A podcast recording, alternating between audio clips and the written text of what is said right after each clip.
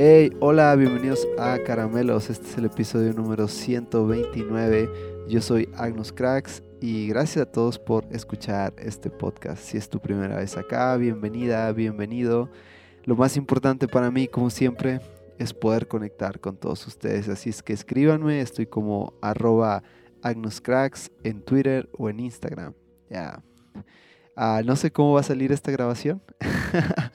no estoy en la ciudad de Saltillo, así que tomé algunas cosas de las que eh, utilicé para el viaje y armé algo improvisado para poder grabar. Ah, además me encuentro ah, en el departamento de, de Sergio Ángel, mi amigo. Se lo robé por, por, esta noche. Ah, el día de hoy él no está acá, así que ya, ando aquí grabando. está lindo el lugar, así que gracias Sergio por darme eh, hospedaje esta noche. Ya. dejando eso de lado, eh, de nuevo, sigo con semanas intensas de trabajo. Ah, no he parado. Este, he estado de un lugar para otro. Recién llego eh, y en unos tres días vuelvo a salir de la ciudad. Ya ha sido, ha sido un mes. Bueno, los últimos dos meses han sido ya de bastante trabajo. Gracias a Dios no me quejo. Eh, es parte de. Pero sí, también me ha, me ha costado mucho poder leer como, como quisiera. Ya, y justo estaba pensando que está por terminarse el año. y prometí, o al menos me prometí llegar a cierto número de libros leídos. Pero justo en, en no sé, un par de días antes estaba pensando como, ah, debería de quitarme la presión de, porque todo el, todo el tiempo estoy como, ah, me faltan tantos libros, ah, no he podido cumplir, cumplir ese reto. Ah, pero estaba más como, debería de quitarme la presión y decir, ah, no creo que lo logre, pero al final, no sé, a veces cuando, eh, al menos a veces funciona así, me quito cierta presión de cosas, ah, como que las cosas empiezan a fluir más, ya, así que aún queda casi un mes, ya, y, espero poder cumplir el, el, eh, no el reto completamente, sino sentirme un poco más, ya, más que, alcancé un poco más de, la mitad del reto. y además de eso, hoy pasé a mi librería favorita de acá de la Ciudad de México. Ah, y sí, me compré un par de libros más, como si no tuviera suficientes por leer. Ya, así que espero, no sé si la próxima semana pueda tener un libro para todos ustedes, pero ah, creo que esta, estos últimos dos meses han sido más de hablar de experiencias, de cosas que me han sucedido, de cosas que he pensado andando por ahí. Y andaba pensando en qué puedo hablar, qué, puedo comentarles, ah, qué idea eh, que no suene rebuscada. Y ya, es a veces complicado porque, no, sé, toda la semana ocupada en, temas eh, laborales, ah, todo el fin de semana estuve dando unas capacitaciones. Ah, ya, entonces es desgastante de alguna manera no tengo así como el tiempo de, de, de estar, de, no sé, de darme un tiempo para meditar tal vez. ya, no tengo esa, eh, eh, no he tenido ese espacio como tal, pero ah, estaba pensando hablar del mundial. este mundial ha sido, o no sé si los últimos también ya han sido así bien, bien diferentes a los que originalmente yo veía, ¿no? Cuando era niño veías, había como favoritos, sabías cómo las cosas iban a funcionar y había una que otra sorpresa. Pero ahora el, fútbol ha cambiado mucho y aunque no soy tan, tan fanático del, fútbol, ah, creo que soy más fanático de, ah, de los mundiales. Ah, ves cada sorpresa, ves cada juego, ves cada forma en la que, no sé, todos los países están hambrientos de una victoria, de, crear un buen desempeño, tienen la ilusión, la pasión, ya no sé, todo un país queriendo, apoyándolos, queriendo ah, conquistar una buena posición, ya. Y México no ha sido la excepción, pero creo que cada vez estamos, ah, no sé, dándonos cuenta más de nuestra realidad, de que es más la pasión que tenemos que el fútbol que hacemos, ya. Y aunque es un tema súper, ah, eh, sí, delicado, porque no, no, la palabra no es delicado, es un tema muy, muy sensible, ¿no? Porque todos tienen su postura, todos nos creemos directores técnicos, todos nos creemos analistas expertos y tenemos la, la última palabra siempre. Si, si alguien nos preguntara cómo solucionemos, solucionaríamos este problema, seguro tendríamos algo que decir. y, esa, y esa debería de ser la, la forma correcta de hacer las cosas, pero ya, la cosa es que no nos ha ido nada bien. Y, y lo que sucede después de, de, un juego, a lo mejor, no sé, tan importante de que, que, sucede cada cuatro años como el que acabamos de perder contra Argentina.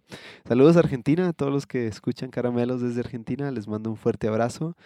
Ya, ah, no sé, despierta muchas pasiones.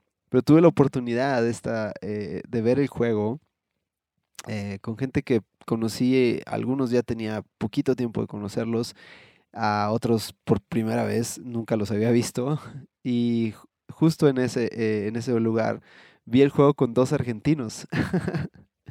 ya, y los argentinos, al menos, no sé para otros países, pero en México tienen como una, una, etiqueta. Y sí, soy honesto y me declaro culpable, uh, que yo mismo lo he dicho. Ya, tiene una etiqueta como de, no sé, de, un poco orgullosos.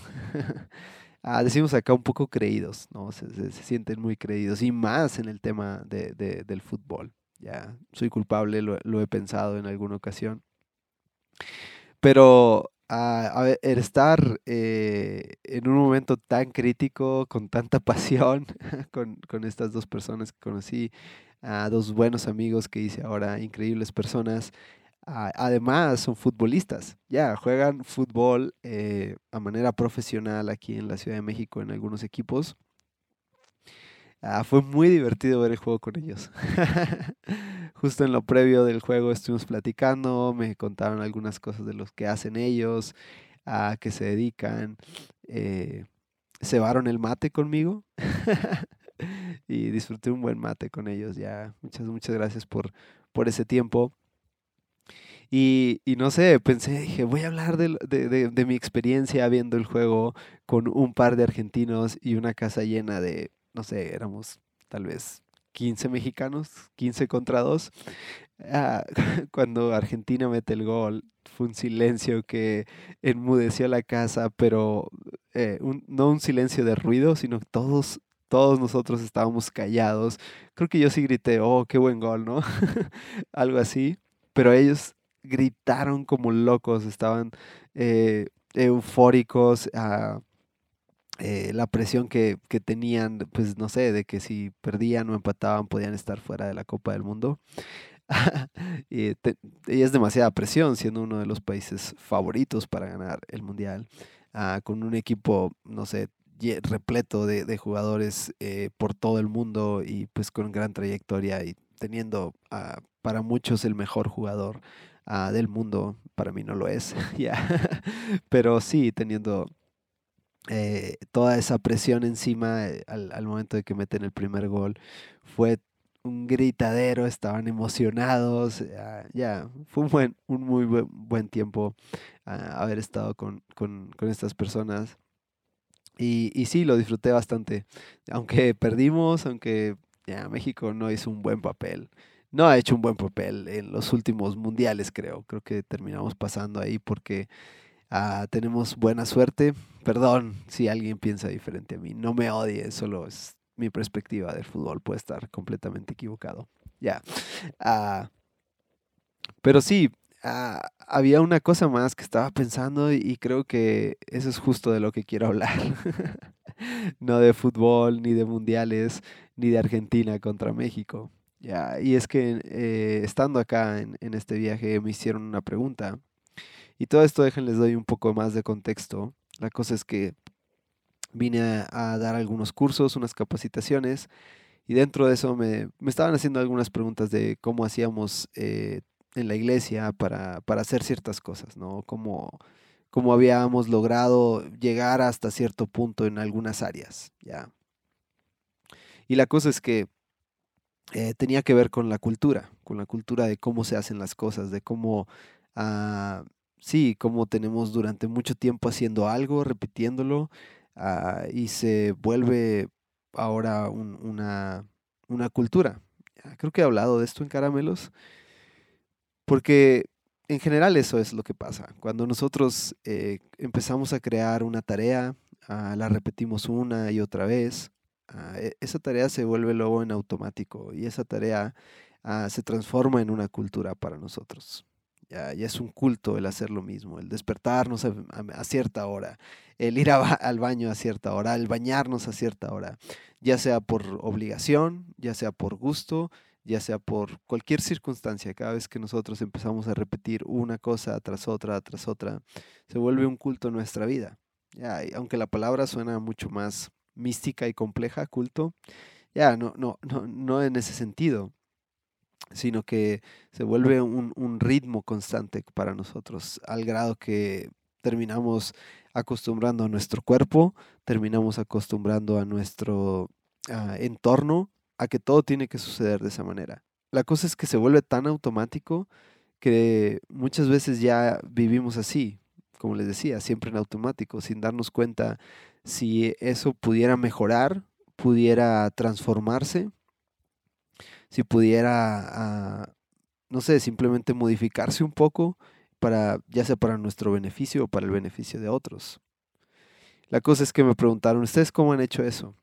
Y la respuesta es hacer lo mismo, pero a la inversa, ya, contracultura. Ah, eh, darse, lo, lo, primero que creo que es importante cada vez que nosotros estamos metidos en un, en un ritmo o en una cultura eh, entiéndase, puede ser buena o puede ser mala, no, no estoy, no, hablemos de, tan, tan occidentales, no seamos tan, tan blanco y negro, ya, sino que cualquier cosa, imagínate algo que has hecho durante años. Lo, lo, primero que tenemos que hacer, le contesté a esta persona, es preguntarnos por qué hacemos las cosas. Ya, creo que ese es el primer paso. Parte de la deconstrucción de la fe o de cualquier pensamiento es preguntarnos por qué estamos haciendo eso. ¿Por qué nos levantamos a cierta hora? ¿Por qué citamos a todas las personas a este lugar, a que lleguen a tal hora? ¿Cuál fue la razón de eso? ¿Se me ocurrió a mí? ¿Pensé en su momento que era una buena idea? Eh, ¿O alguien simplemente pensó que era una buena idea y lo pasó a nosotros, nosotros lo adquirimos y empezamos a hacerlo porque así se nos dijo que tenía que ser? La respuesta que implica que muchas veces no podamos romper con esa cultura o con ese ritmo o que lo podamos modificar a nuestra para, para mejorar es es que así se ha hecho siempre. Ya. Entonces esa es la cosa. esa es la peor respuesta que nosotros podemos tener ante una situación que estamos estudiando, analizando o que queremos cambiarla de nuestra vida. Es que siempre se ha hecho así. Esa es la peor respuesta. Y justo me quedé pensando en eso. ¿Cuántas veces sin darnos cuenta nuestra respuesta a cosas que estamos viviendo o estamos haciendo o nos tienen preocupados o nos tienen viviendo ciclos que se repiten una y otra vez? Es eso. Es que siempre se ha hecho así. Es que siempre me han dicho que tiene que ser de esa manera vivimos, ah, no sé, eh, en círculos. Vivimos todo el tiempo repitiendo una y otra vez la misma cosa porque no hemos, porque simplemente alguien pensó que era una buena idea. Ya, por eso es que a veces es bueno preguntarnos cosas. Por eso es bueno a veces simplemente ah, hacer el ejercicio de, de, ¿por qué hago esto? Ah, de ser conscientes al menos de por qué lo hago. Ahora, si estás bien con algo y estás de acuerdo en que estás haciendo esa cosa porque alguien más lo dijo, ya está bien. Eh, si, esa es tu, si esa es tu forma en la que quieres caminar o en la que quieres vivir, ya está perfecto. No hay ningún problema. Pero si en el andar tú decides cambiar eso, quieres modificar eso, quieres mejorar eso, ya la peor respuesta siempre va a ser es que siempre se ha hecho así. Y ves, esa es la cosa, ¿no? La cosa es que cuando nosotros queremos romper con esos círculos, con esos ciclos que se repiten una y otra vez, no podemos nada más pensar que, que lo estamos haciendo porque siempre se ha hecho así. Siempre se ha hecho así no significa que sea la mejor cosa. Siempre se ha hecho así es porque tal vez en ese momento, en esa situación, en ese contexto de lo que estaba sucediendo, era una buena idea hacer eso. Ya, y a veces preguntarnos esto no tiene nada que ver con una deshonra, no tiene nada que ver con, ah, con faltarle el respeto a la decisión de esa persona en su momento. ¿Ves? Creo que a veces, ah, o al menos me gusta verlo así a mí, me gusta ver que es como más bien entender por qué se tomó esa decisión en su momento.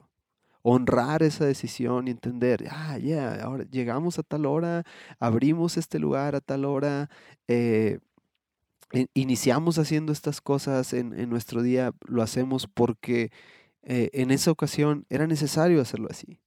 En esa ocasión se necesitaba que durara tanto tiempo esto. En esa ocasión se necesitaba llegar a tal hora, encender y hacer cierto proceso. Pero el peligro de hacer una cosa ah, tantas veces sin ser conscientes de por qué se hacen es que nos vuelven como robots. Nos vuelven como ah, Sí, como máquinas que todo el tiempo están haciendo lo mismo. Y ves, la cosa es que no somos máquinas. Tenemos pensamientos, tenemos conciencia, tenemos ah, visión. Y cada vez que nosotros ah, repetimos y repetimos y repetimos, esa conciencia se cansa. Ah, esa visión se desgasta. Siempre empiezan a, surgir, no sé, inconformidades la cosa es que cuando todo esto se está desgastando, sin, darnos cuenta, hay algo que se empieza a incomodar dentro de nosotros. Porque creo que tenemos esa habilidad de ser seres pensantes, de ser seres racionales. Y muchas veces sin darnos cuenta, nuestro subconsciente o inconsciente sí se da cuenta y se empieza a cansar, se empieza a desesperar, empieza a no sé, a, preguntarse cosas que a lo mejor nosotros conscientemente no nos estamos preguntando. O que en el fondo sí, pero te da miedo, no sé, responder esas preguntas. Y entonces, ya, la cosa es cómo salgo de ahí. pues siendo honesto con nosotros, siendo honesto y, y darnos el tiempo de preguntarnos, de cuestionarnos por qué hacemos lo que hacemos, de cuestionarnos el por qué se tomó tal decisión sobre eh, cierta tarea. Y, esto, lejos de, faltar a la honra, como les digo, creo que es más honrar lo que estamos haciendo. Es reconocer que necesitamos a veces cambiar, ajustar, apretar un poquito las tuercas en cierta situación. Ahora todo esto que les platico fue 100% enfocado sobre algunas tareas y algunas cosas que hacían en el lugar al que yo asistí. Ya, y aplica la perfección sobre eso específicamente. Ya, pero me hizo pensar que también aplica sobre muchas cosas de nuestras vidas. Aplica eh, en cualquier nivel en el que yo me desenvuelvo. En lo personal, eh, en lo relacional, en lo laboral, incluso en mi economía ya cualquier área, terminamos viviendo ciclos que se repiten una y otra vez. Y no me malentiendan, creo que ah, ya todo es cíclico. Un concepto bastante nihilista, dirían algunos. Ya, pero creo que todo se repite una y otra vez. Y está bien. Pero hablo más de, las cosas que nosotros terminamos haciendo en automático. Que terminamos ah, simplemente haciéndolas porque así se nos dijo que tenía que ser. Simplemente haciéndolas y teniendo miedo de cambiar porque pensamos que al cambiar vamos a deshonrar algo, vamos a deshonrar nuestra, nuestra pasión tal vez, nuestra voz interna, yo no sé. Pero no, cada vez que tú te cuestionas sobre algo que estás haciendo, sobre algún ajuste que quieres hacer en tu vida, sobre cualquier cambio que quieras hacer, sea para transformarlo todo, o sea, simplemente para mejorar algún aspecto de eso. Ya te doy el permiso de que te preguntes. ya no tengo esa autoridad, ah, porque todos podemos hacer nuestra, con nuestra vida lo que queramos. Pero sí puedo darte el consejo de, pregúntate, ¿por qué estás haciendo eso? Y tal vez puedas iniciar con pequeñas cosas, como ¿por qué me levanto a tal hora? ¿Por qué eh, como a tal hora? ¿Ya?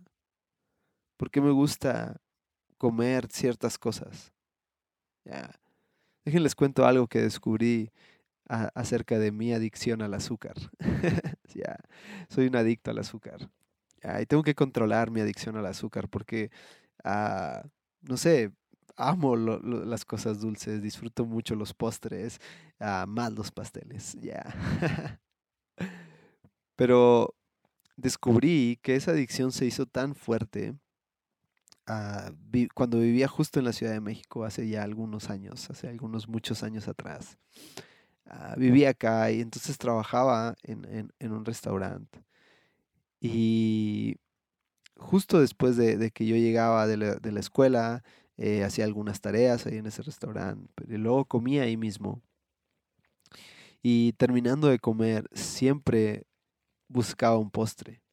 Ya, antes era esporádico, ah, antes de que, ah, pues se te antojaba a, cualquier hora eh, algo dulce y si podía lo conseguía, ya, la adicción estaba ahí.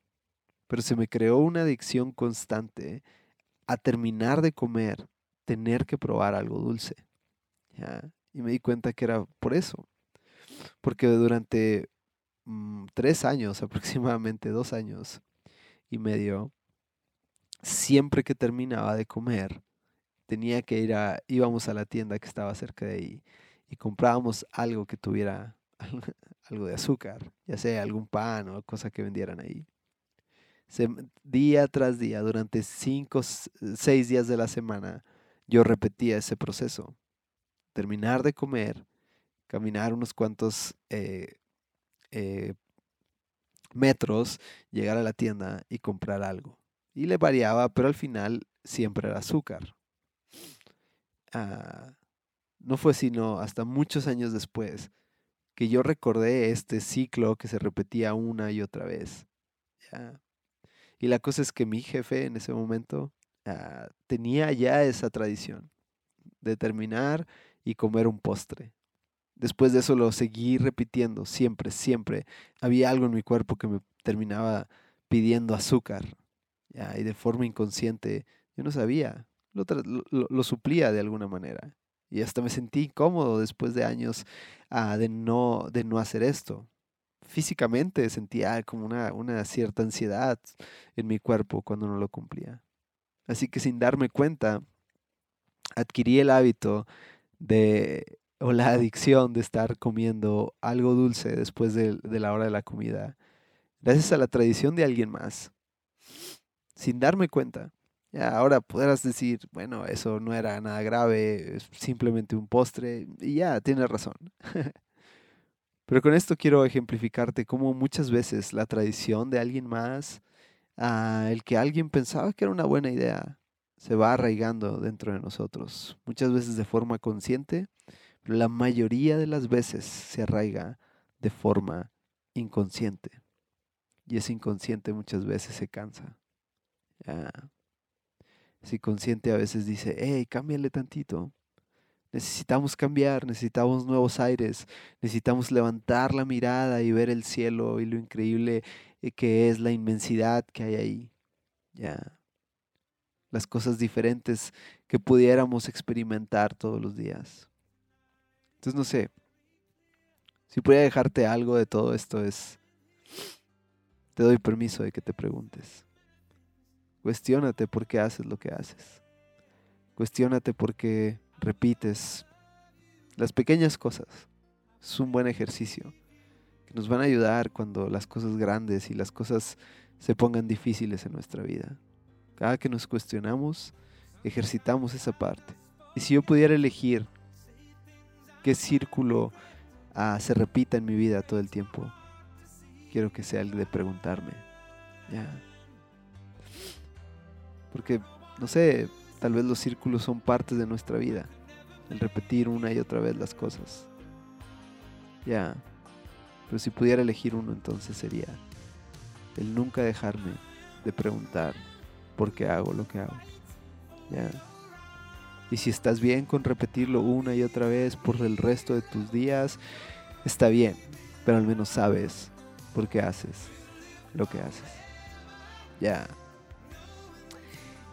Ah, sin más, espero que te guste. Eh, ojalá México gane el siguiente juego, y aunque sea nuestra pasión, siga despierta por eso. Ya, tal vez que no, pero o tal vez ni siquiera ese juego ganamos y eso nos ayuda a mejorar en todo lo que tendríamos que mejorar como país futbolero.